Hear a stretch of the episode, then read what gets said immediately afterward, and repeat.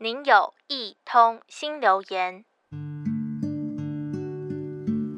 看着窗外下着雨，我决定坐计程车去上班，因为路上堵车，让原本十五分钟的路程整整开了半个小时。平时坐计程车，我都自顾自的滑手机，但那天因为路程时间变长了，我就主动跟司机聊天。没想到司机一开口就说，他在一个月就要退休了。原来他已经开了三十多年的计程车，马上就要七十岁，不能再开车载客人了。那时我也认真的观察了司机，他说话很有力，手也不会抖，看起来很有精神，一点都不像要退休的人。我就问他。那你退休以后要做什么？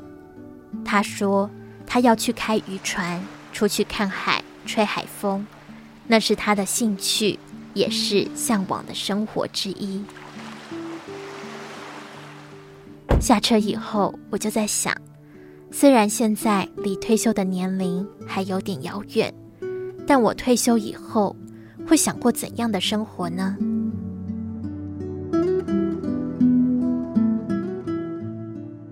前阵子刚好看到被大家称为台湾帆船之父的詹振峰教练，今年已经八十二岁了。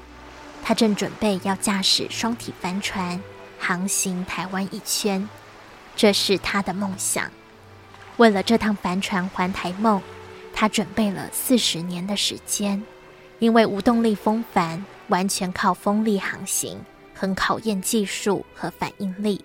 出发前必须准备充足的水、食物，做好防晒，穿上救生衣。这次的挑战对他来说，不仅仅是圆梦，向大海致敬，也是一趟珍贵的航行记录，能让未来进行水域活动的人知道，遇到危险时可以怎么自救。常听人家说“活到老，学到老”，这位八十二岁的不老水手说。他要活到老，玩到老。虽说是玩，但我认为更像是把帆船运动研究到透彻、专精、乐在其中的心情。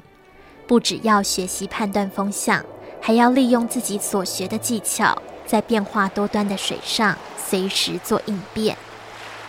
帆船对他来说是一种文明的产物，也是一种需要智慧的运动。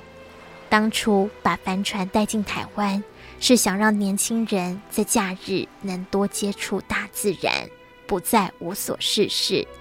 詹教练用了五十多年的时间推广和教学，让帆船成为他生活中不可或缺的存在。